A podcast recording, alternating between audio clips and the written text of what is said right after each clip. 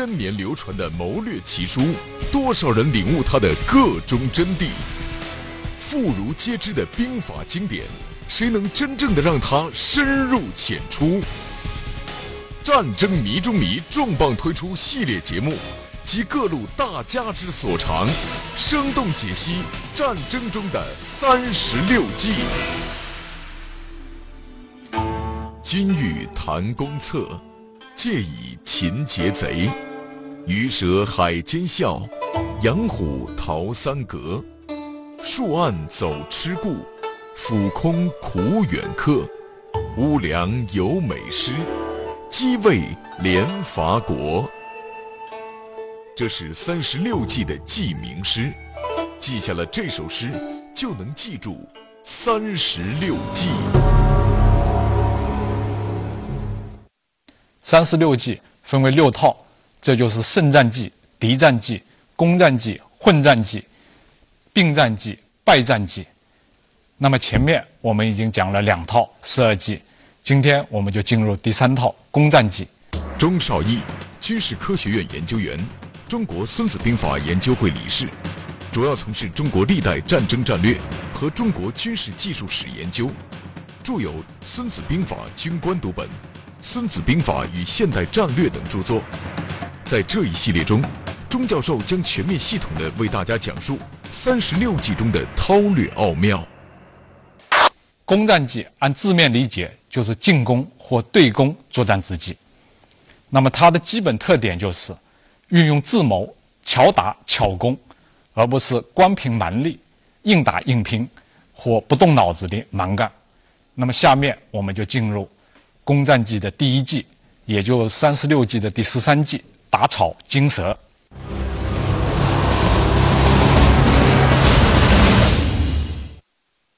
打草惊蛇，记名出自唐人段成式《酉阳杂俎》中的一个故事。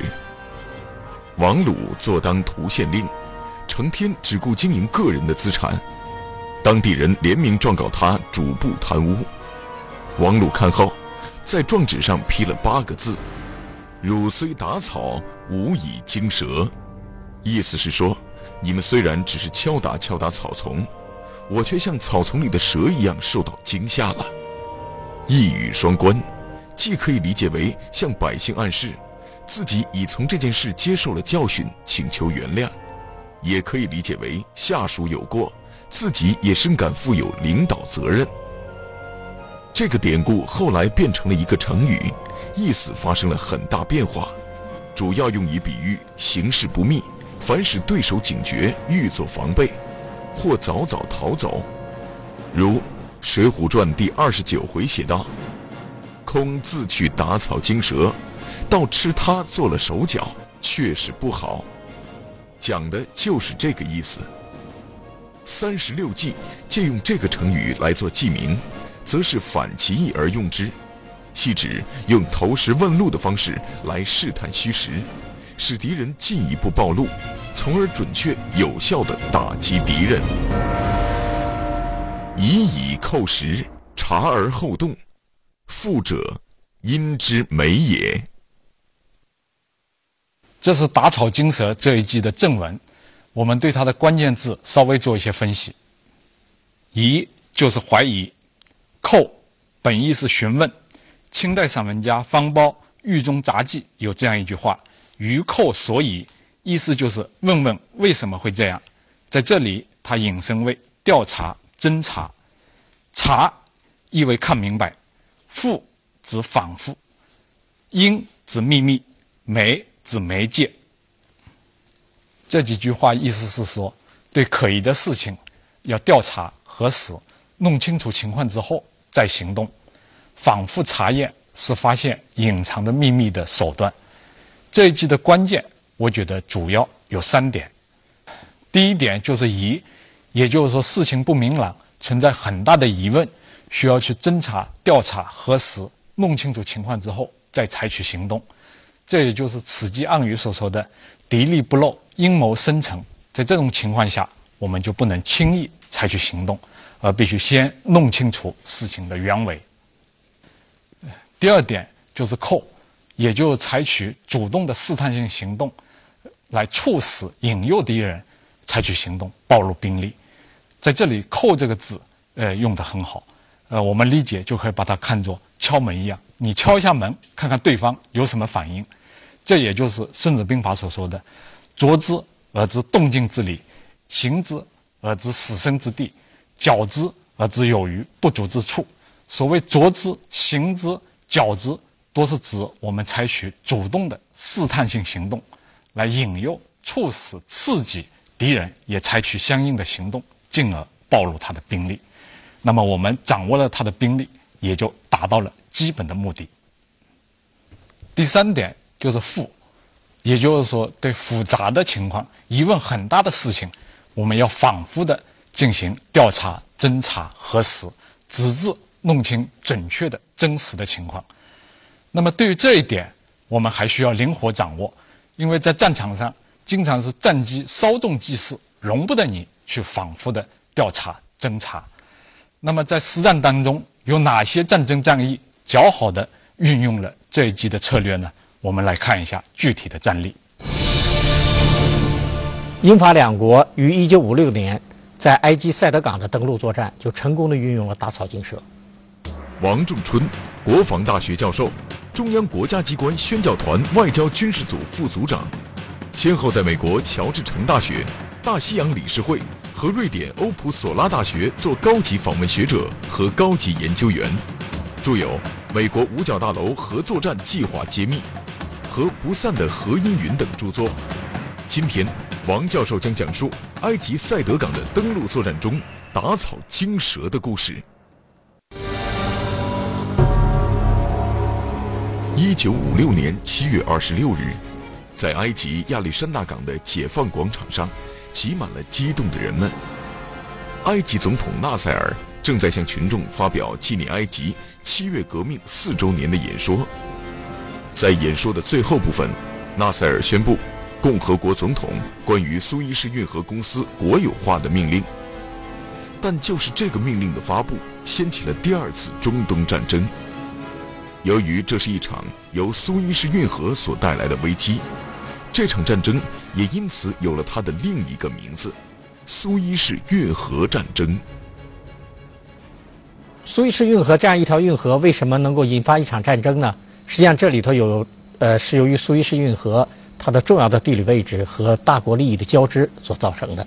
我们都知道，苏伊士运河呢连接着红海和地中海，它位于埃及境内，是世界上最重要的海上通道之一。此外呢，苏伊士运河呢又是欧亚非三大洲的交通咽喉要道，自1869年苏伊士运河开挖成功以后啊，竣工以后呢，呃，这么多年来，英法两国一直是控制着苏伊士运河公司百分之九十六的股份，每年从中攫取巨额的利润，更不要说其他的这个战略利益了。那么，当埃及总统呃纳赛尔宣布把苏伊士运河收回国有。这一决定出来之后呢，这显然显然是违背了这个，呃，英法两国的利益，因此呢，英法两国决定联手以色列入侵埃及，并以此呢胁迫埃及政府收回这一决定。为重新获得对苏伊士运河这一战略通道的控制权，英法以三国的参谋总部制定了共同的作战计划，规定以军。首先出其不意地突袭埃及的西奈半岛，牵制埃军主力；而后，英法两军以保卫苏伊士运河航行自由为借口，夺占苏伊士运河地区。同年十月二十九日，以色列军队在英法两国海空军的支援下，对埃及展开了作战行动，并于十一月五日占领了西奈半岛。但是，埃及政府依然拒绝接受英法两国关于将苏伊士运河地区交由英法两国管制的最后通牒。英法两国军队在苏伊士运河的塞德港的登陆作战一触即发。登陆作战的关键在于查明对方的兵力兵器的配置，这样才能够有效的压制对方的火力，保证自己的呃舰船靠岸，部队抢滩登陆。但是呢？这个我们都知道，登陆作战呢，基本等于是这个背水一战。如果不查明对方的兵力兵器的这个火力配置和这个兵力兵器的部署，就极有可能使自己的登陆部队呢在抢滩之际被对方歼灭。那么这次呢，呃，战前呢，英法两国已经进行了一些战那个进行了战役侦察。当时的战场态势是，英法两军呢动用了兵力达二十二万之多，其中呢直接投入作战的部队呢就有八万多人，另外有飞机呢六百五十余架，呃，战斗舰船呢。有一百三十余艘，埃军呢正规军只有九万余人，飞机也只有一百二十多架。虽然英法两军在军事力量上占绝对优势，而且战前呢也进行了一些战役侦察，获取了一些情报，但是呢，英法两军觉得这样还不够。为了真正摸清埃军的兵力部署和火力配系，英法两军精心策划，决定采取以假的战术空降来引蛇出洞。十一月五日拂晓，英法两军突然在埃及塞德港地域空投了第一批伞兵，而这一大批伞兵都是木质士兵和橡皮人。埃军指挥部未查明情况，以假当真，仓促命令地面炮兵以火力实施突击，继而命令军队和民兵前出至空降地域，企图围歼空降之敌。结果，埃军的行动呢，正好是中了英法的圈套。他的地面炮兵由于及早的向假目标开火，已经暴露无遗。而且呢，准备围歼空降之敌的，呃，埃及的陆军呢，已经脱离了阵地，正处于运动之中。此时，这个英法两军的航空兵迅速临空，对地面运动中的埃军实施了猛烈的火空中火力突击，致使埃军呢，呃，损失惨重。正在此时呢。呃，英法两军呢又在塞德港以东地区，呃，空降了三个伞兵营，全副武装的伞兵营。与此同时呢，呃，第一梯队的这个登陆部队正在抢滩登陆，在空降先期呃空降的伞兵营配合下呢，一举建立了滩头阵地。当埃军发现这个登陆部队已经抢滩以后，调整部署已经来不及了。此时呢，这个。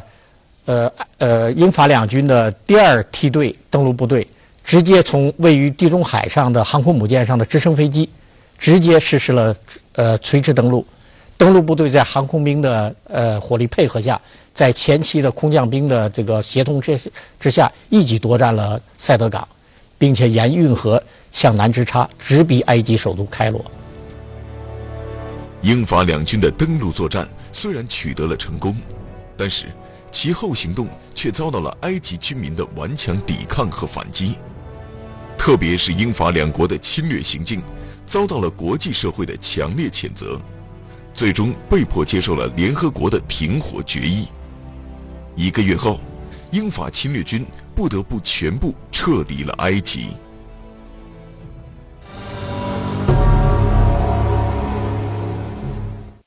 看了上一个战例，我们可以把它的具体内容。与我刚才总结的此季的几个关键点对照一下，以加深对这一季的理解。第一点就是一，在此战中，英法联军虽然拥有绝对的优势，但对于埃军兵力和火力的部署情况不完全掌握，在这种情况下，他们还是不敢贸然采取登陆行动。第二点就是扣，在此战中。英法联军采取了假的战术空降，也就空投木头人和橡胶人来引诱埃军采取行动。那么埃军不知底细，果然被蒙蔽了，提前采取了行动，这样子把自己的兵力和火力部署就整个暴露了出来。刚才我们归纳此计特点的时候，讲到一个第三点复，也就是反复试探、反复侦查，在此战中就没有这样的条件了。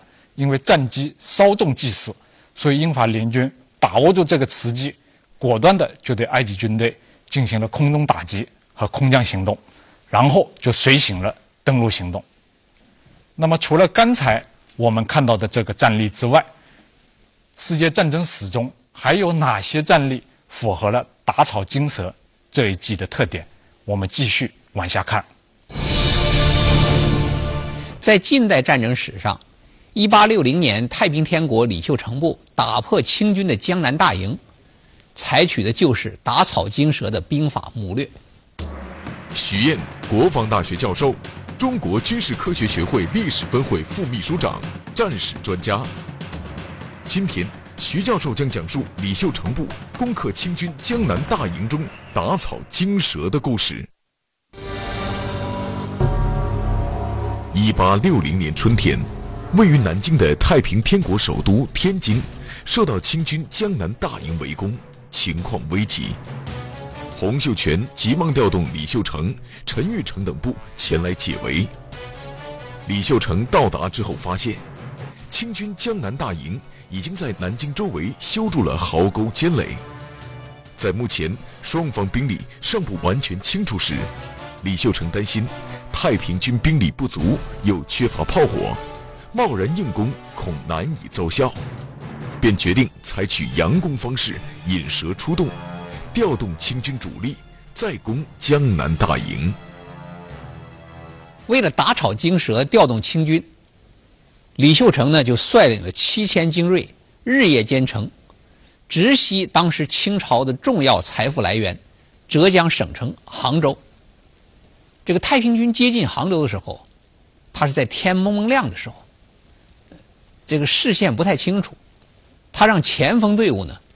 都穿上清朝这个部队的号衣，说进到城门的时候，这个守城的官兵还以为是这个自己的部队来了，然后趁这个机会一下子夺取了这个城门，哎，七千兵马一拥而入，呃，守城的军队猝不及防啊，这个杭州很快落到太平军手里。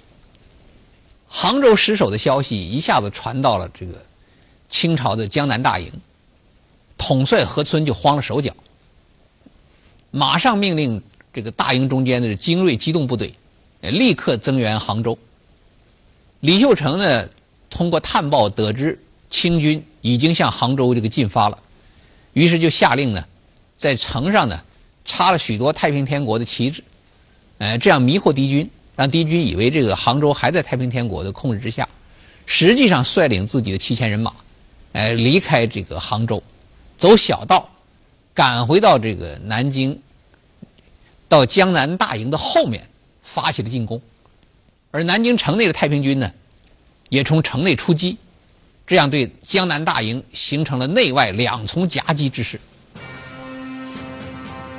五月间，太平军乘清军江南大营兵力薄弱的时机，一举消灭了围困南京几年的江南大营。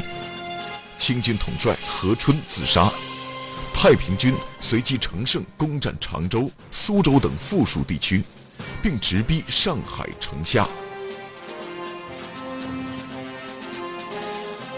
太平军以打草惊蛇之计，调动清军，一举粉碎了这个围困当时天津的江南大营，是太平天国后期取得的最大的一次军事胜利。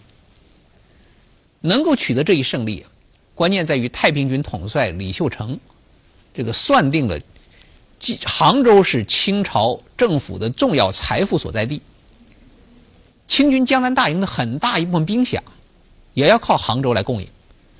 所以说，只要这个打杭州这个草，必然能够牵动这个江南大营这条蛇。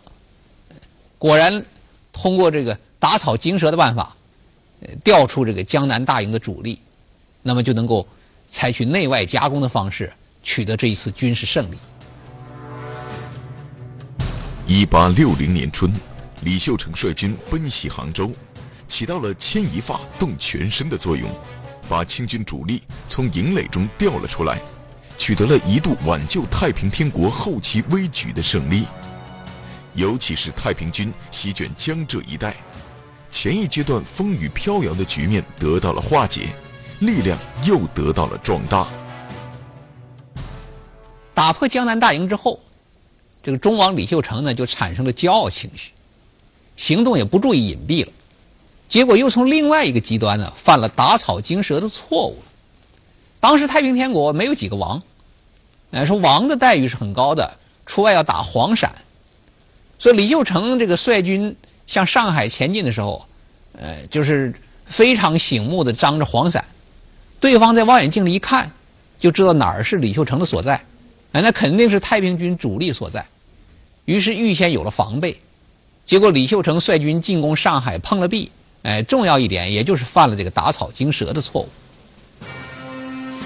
太平天国战争中的例证说明，打草惊蛇作为谋略，可以从两个方面理解：一是以惊动敌人，迫使其听从自己调动；二是自己不要过早暴露行踪，被敌发现。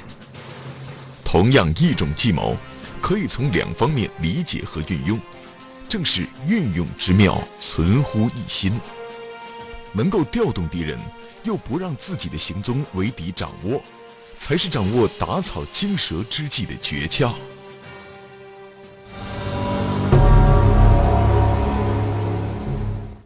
看完了这个战例，我们再来把它的内容和刚才我们讲的打草惊蛇一计的几个关键点对照一下，以加深对这一计的理解。第一点。就是疑，那么李秀成对清军江南大营的兵力到底有多雄厚？他的部署情况到底怎么样？不清楚，所以他要采取试探性的行动来打草惊蛇。第二点就是寇，李秀成采取的打草惊蛇行动，就是攻打杭州。杭州当时是清朝的财富重地。那么关于第三点富。在这一战中也没有出现，它的原因跟我刚才讲的是一样的。那么我们看了这两个战例之后，大部分观众对这一季已经有了一定的了解，可能还有一些观众有一些疑问。为此，我们开设了一个互动环节，下面就是互动区里观众提出的一个问题，我们可以围绕这个做一些讨论。平常人们总是说。不要去打草惊蛇，意思就是打草惊蛇应该不好，容易出事儿。那么，为什么打草惊蛇是进攻的用法呢？在战争中，我们到底是该打草惊蛇，还是不打草惊蛇呢？我们开头就讲过，“打草惊蛇”这个成语的本意是说形势不密，防止敌人警觉，欲有防备。那么人们通常说。不要去打草惊蛇，就是在这个意义上用的这个成语。那么三十六计有一个重要特点，就借用通行的成语而赋予它新的军事意义。作为成语的打草惊蛇，是说形势不高明、不密，使敌人欲有警觉、欲有防范。那么作为三十六计的打草惊蛇，它的意思就是说要主动的采取试探性行动，来打草、来惊蛇。来促使敌人采取行动，从而暴露他的情况。所以说，三十六计的打草惊蛇，相对于成语打草惊蛇来说，是仿其意而用之。我们在讲开头几计的时候，反复讲到了逆向思维问题。实际上，在三十六计中，许多计都有逆向思维。那么，打草惊蛇这一计，对成语打草惊蛇这样仿其意而使用。实际上也是逆向思维的一个体现。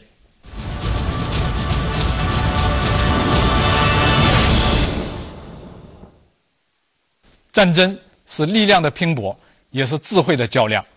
但无论运用力量还是发挥智慧，都必须有一个基本的前提，这就是以慎重认真的态度来对待和处理战争问题。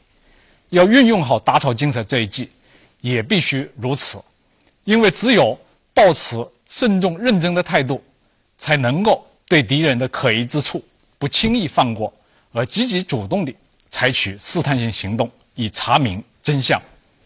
在世界战争史上，还有许多战例的战法吻合了这一计的特点。我们最后来看看还有哪些精彩的战例运用了这一计。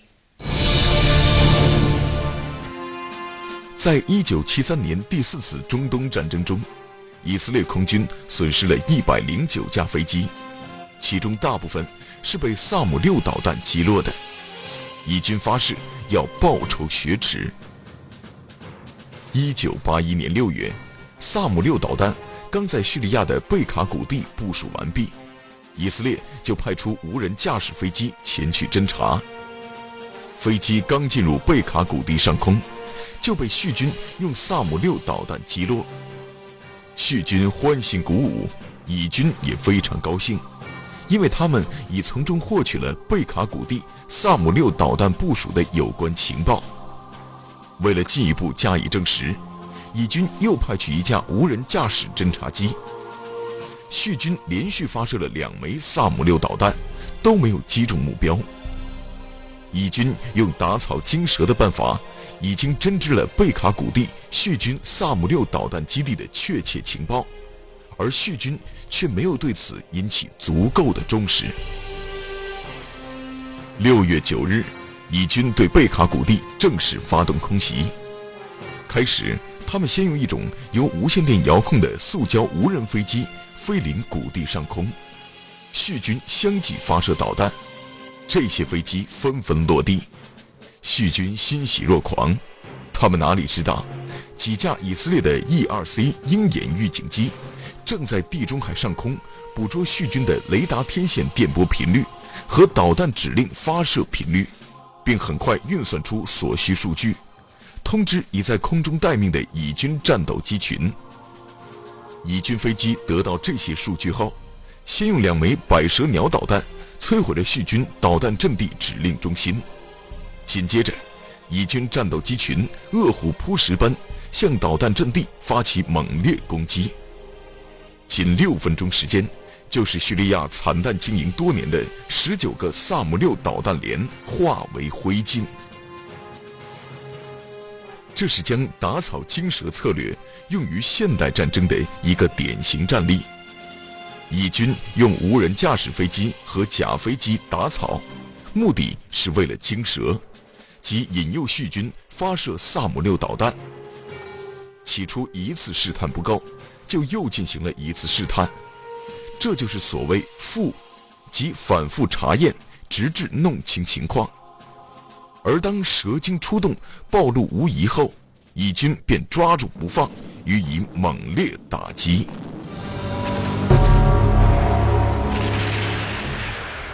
一九四八年十一月，淮海战役全面打响，此役也是人民解放军华东野战军及军区部队在江苏省徐州以东地区对国民党军的一次大规模围歼战。根据中共中央军委关于淮海战役第一阶段的重心，是集中兵力歼灭位于徐州以东新安镇地区的国民党军第七兵团及黄伯韬兵团的指示，华东野战军代司令员、代政治委员粟裕决心集中十个纵队的兵力，对黄伯韬兵团实施主要突击，以山东兵团三个纵队。向贾汪、曹八级方向实施辅助突击，割裂黄渤韬兵团与徐州的联系，并准备抗击由徐州东援的国民党军。在我人民解放军阻击追击部队将黄渤韬兵团主力四个军合围在以碾庄围为中心的地区内，由于敌人构筑了较坚固的掩体和暗火力点。我军进行炮火打击时，敌人躲进掩体，待炮火打击过去后，就从掩体里钻出来，占领表面阵地，使我军冲锋屡屡受阻。于是，我炮兵指挥员决定使用打草惊蛇，诱敌出表面阵地的战术。第一次炮火急袭后，敌人以为我军又要发起冲锋。便和上次一样，匆忙跑出来占领了表面阵地。谁知我军按兵不动，迎接敌人的是又一次更猛烈的炮弹。敌人一看，想往回撤，两腿哪有炮弹跑得快？顷刻间，敌人和他们的火力点大多化为灰烬。我军一鼓作气拿下了碾庄，全歼国民党第七兵团。击毙兵团司令官黄伯韬，取得淮海战役第一阶段重大胜利，为整个战役的最终胜利奠定了一个良好的基础。碾庄作战中，我军成功诱敌，将其歼灭，正是成功运用打草惊蛇之计的典型战例。